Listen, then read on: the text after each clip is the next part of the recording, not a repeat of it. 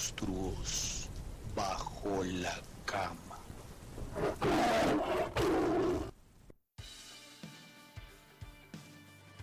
Hola a todos, ¿cómo están? ¿Qué pasa? Yo soy Tian Castrillo, bienvenidos a Monstruos Bajo la Cama. Estamos de vuelta en esta cama gigantorme donde caben absolutamente todos.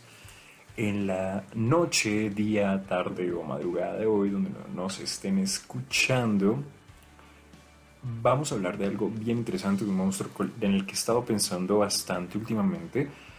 Pero antes, no puedo dejar pasar la oportunidad de hablar de el elefante en la habitación y es donde está Vulcano. Pues bueno, primero que todo quiero mandarle un saludo enorme, gigante. Bueno, él ahorita está haciendo varios proyectos personales, está trabajando en cositas que tenía en su lista de quehaceres en la vida, entonces pues nada, pueden ir a stalkearlo en sus redes sociales y van a encontrar un proyecto muy bacano que está haciendo junto a su pareja, así que pues nada, muchísimos éxitos en ese proyecto y lo tendremos en esta cama muy pronto, pero por ahora voy a estar solamente yo. Tendremos invitados más adelante. Sin embargo, espero que eso no sea un motivo para que ustedes quieran irse, sino al contrario, que quieran seguir en esta cama conmigo. Ya tenemos un poquito más de espacio y que se animen a descubrir qué se trae Monstruos bajo la cama esta nueva temporada. Y bueno, dicho eso, y obviamente. Debo decir que los extrañé muchísimo, me hicieron muchísima falta, grabarme hacía muchísima falta también. Y bueno, estoy intentando algo nuevo. Algo que me costó muchísimo, ¿saben? Y esa es una de mis pistas clásicas al inicio del programa para darles a entender de qué vamos a hablar. El hecho de yo estar aquí, básicamente solito, frente a ustedes, es algo que me costó un montón hacer. Y precisamente quiero hablar de eso, de lo que ya conocemos como zona de confort o la zona de comodidad. Alguna vez en el capítulo del cambio hablamos un poquito de eso, pero no lo desarrollamos mucho y yo quiero traerlo a colación ahorita porque siento que es súper importante y que nos está pasando absolutamente a todos en todos los aspectos de la vida. Pues bueno, empecemos por hablar de qué es la zona de confort. Teniendo en cuenta una definición que encontré por ahí en nuestro querido internet, porque nos salva de todo, Nos dice más o menos que la zona de confort es un espacio seguro donde no arriesgamos pero tampoco crecemos. No es simplemente un espacio físico, sino también es un concepto y un estado psicológico. Entonces, bueno, digamos, dicho esto, podemos tener en cuenta que una zona de confort puede ser el sofá donde siempre nos sentamos, o las tiendas donde solemos comprar, o el restaurante donde siempre vamos cada vez que tenemos hambre, o el trabajo en el que llevamos más de 10 años, o ese destino turístico que ya no es sorpresa en todas las vacaciones. Si usted se va a Melgar todas las vacaciones y hace lo mismo, déjeme decirle que está en una zona de confort turista. y yo creo que es un monstruo que todos tenemos bajo nuestras camas. Y saben, ni siquiera está bajo nuestras camas. Yo creo que nos acompaña todos los días en nuestra cotidianidad, en nuestros planes, en nuestros parches, en absolutamente todo, hasta en la cama sexualmente. Piénsenlo por ese lado. Y bueno, este es un ejemplo claro de lo que es salir de la zona de confort, ¿no? Explorar un tema sin un invitado, sin un compañero de cama, solamente ustedes y yo, aquí, en cortito. Me costó un chingo, no saben, no se imaginan. De hecho, yo soy una persona que tiene muchas zonas de confort, ¿saben? Mi mejor amigo siempre se burla de mí porque cada vez que vamos a cualquier restaurante, no importa cuál sea, bueno, dependiendo de la comida, siempre pido el mismo plato en cada uno de ellos, o al menos algo parecido. Entonces, no sé, si vamos a un lugar de hamburguesas, yo siempre voy a ir por la vieja confiable hamburguesa de queso o cheeseburger que le llaman. Porque es sencillita, es clásica, es tradicional, es sabrosa en todo lado, no cambia, no hay riesgo de que me sepa mal, no hay riesgo de que sienta que perdí mi dinero. es que eso da mucho miedo y también afecta, afecta como esa, ese, ese personaje ansioso que vive dentro de mí, que ustedes saben que convive no solamente en mi cama, sino en mi cabeza, que dice como, uy, no, vas a pedir algo diferente, y qué tal que no te guste, y qué tal que sea más caro, y qué tal que sea caro y feo. y ahí me veo yo pidiendo la misma hamburguesita de queso en todo lado. O me pasa con el sushi, por ejemplo, que antes pedía el mismo tipo de sushi, que era como estos rollitos California, que son como los clásicos. y pedí de esos, pues toda la vida, hasta que hace poco una amiga me hizo probar uno nuevo Y ahora me enganché con ese y ahora solo pido ese. y no pido nada más porque no quiero probar y me da ansiedad probar. Esos son un par de ejemplos de lo que son eh, zonas de confort. Y suenan muy graciosas y suenan no como un monstruo, sino como algo más bien amigable. Pero ojo, obviamente, tiene su lado filoso y tiene su lado peligroso y tiene su lado espantoso, dicho en términos de monstruos.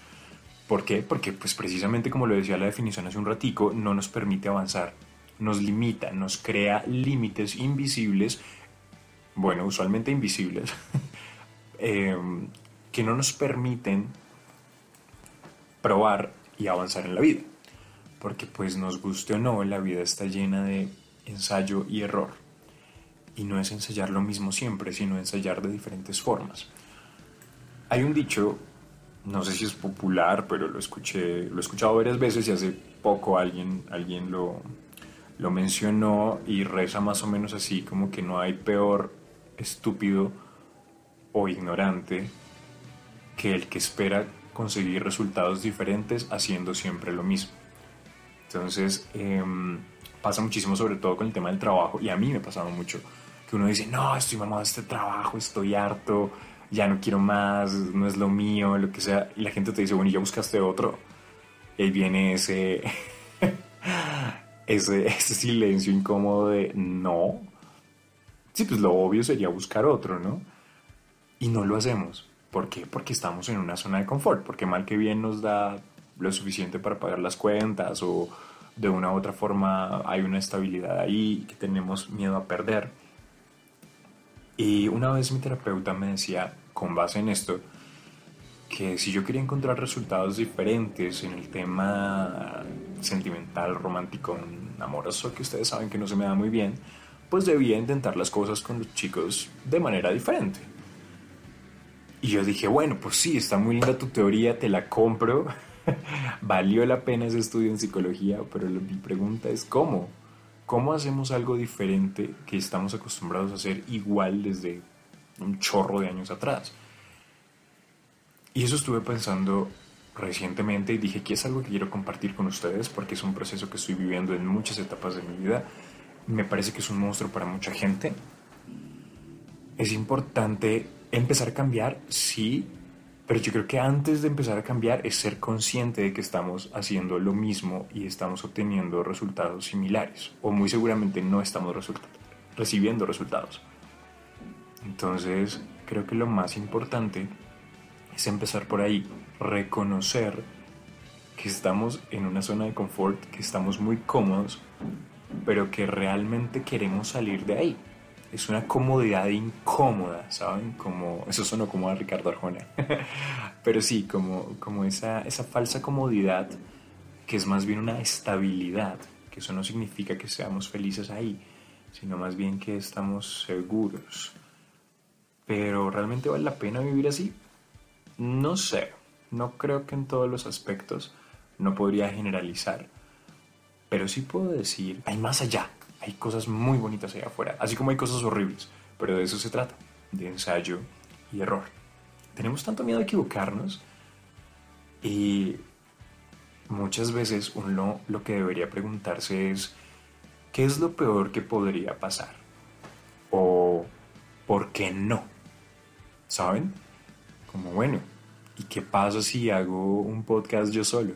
¿Y qué pasa si, si lo subo? ¿Y qué pasa si gusta? ¿Qué pasa si no? No voy a saberlo hasta que lo haga, hasta que lo intente. Y sí, muy seguramente van a haber miles de errores y va a haber mucha gente diciendo mil cosas. Como puede que nadie diga nada.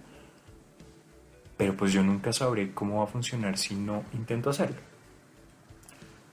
Entonces, bueno, eso, es un ejercicio y un paso mental que trato de hacerme y quería compartir con ustedes de, no sé, en vez en vez de preguntarnos eh, cómo salir de acá y qué tengo que hacer. Simplemente preguntémonos qué es lo peor que podría pasar.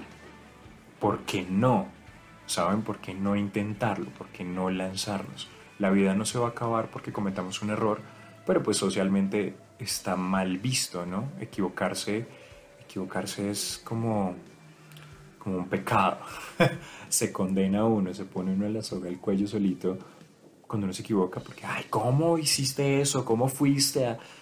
cuando finalmente la vida se trata de equivocarse. Qué rico embarrarla y luego de pronto hacerlo bien.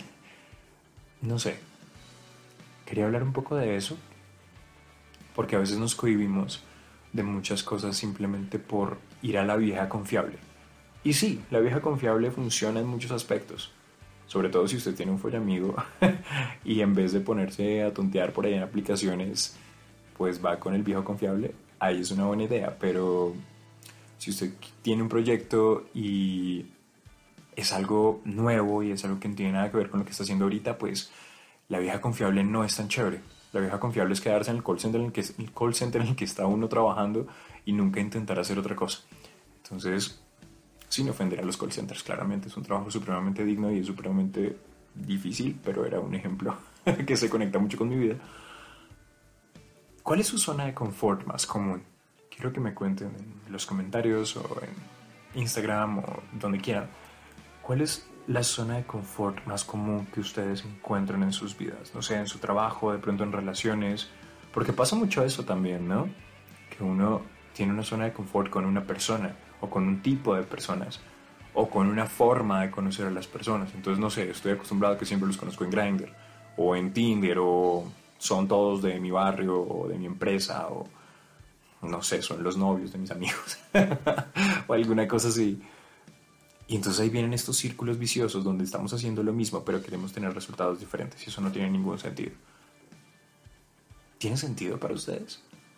Quiero que me cuenten absolutamente todo ese tipo de cosas y qué bueno, tampoco satanicemos la zona de confort. Está sabroso tener viejas confiables, como ya lo decía, pero hay que arriesgarse. Hay que arriesgarse, arriesguémonos a ese corte de cabello loco, a ese tinte, a dejarnos la barba o a quitárnosla. Yo no me la quito porque ya sé cómo va a resultar.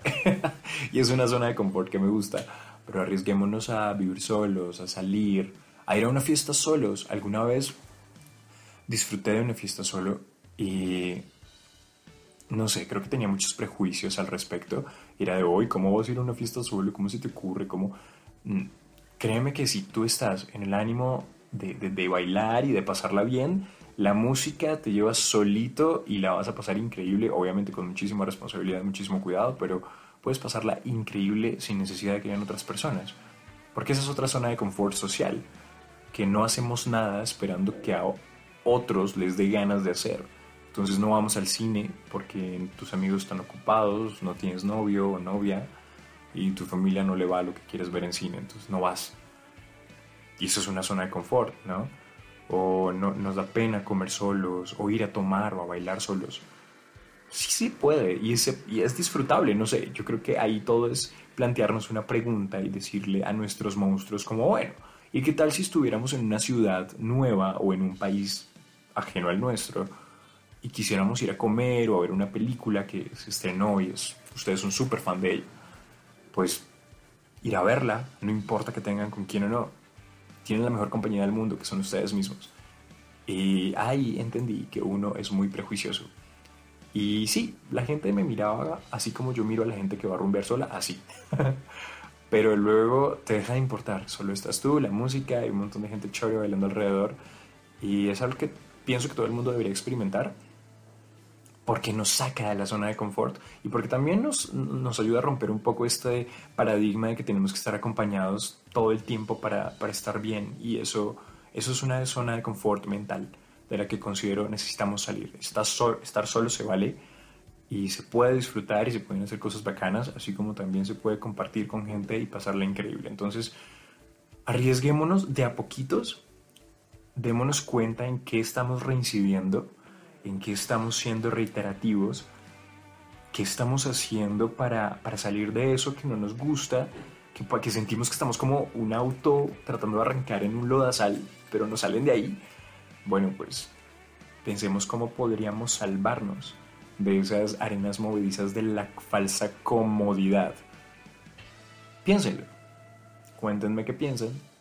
Déjenmelo donde quieran, cuéntenme qué piensan de estas microcápsulas de ideas, pensamientos, de, no sé, de catarsis personal y lo vamos trabajando juntos. Pronto vuelven las guerras de almohadas, las fobias, los invitados y ese tipo de cosas, pero vamos a tener muchas más cápsulas así chiquitas y a ustedes les gusta claramente. Y pues nada, nos escucharemos muy muy pronto, espero les guste, espero vernos muy pronto. Recuerden que nos encuentran como arroba monstruos bajo la cama en Instagram. Estamos en YouTube como MBLC. Ahora vamos a estar subiendo los videitos para que pueda verlos, comentarlos, darle like, compartirlos, lo que quiera. Y en Spotify también nos encuentra como Monstruos Bajo la Cama. Estamos en Deezer, Google Podcast y en un link que donde usted no necesita ningún tipo de aplicación para escuchar el podcast. Ahí en línea lo puede escuchar gratuitamente. Todito y completito están todos los capítulos. Ahí también estamos. Y mi red social personal, ahí está arroba bastianoso con doble S al final. En Instagram, Tian Castrillón en Facebook y próximamente en TikTok. Pero ténganme paciencia, ustedes saben que yo soy una tía y que estas cosas tecnológicas no se me dan. Pero pronto, ahí vamos, ahí vamos de poquitos, tratando de regresar con esto, de regresar con toda, de llegarles a ustedes de todas las maneras posibles para poderlos acompañar en su día a día. Gracias a la gente que estuvo pendiente y preguntando como qué pasó con el podcast, cuándo van a volver. Y bueno, de verdad les pido una disculpa, estábamos con dificultades técnicas, dificultades de salud. Nuestros monstruos, yo les dije a, finales del año pasado, nos atacan y nos aruñan y nos vuelven mierda, pero aquí estamos. Y nada, por aquí voy a estar acompañándolos súper firme en esta cama. Cuídense mucho. Ya podemos quitarnos el tapabocas.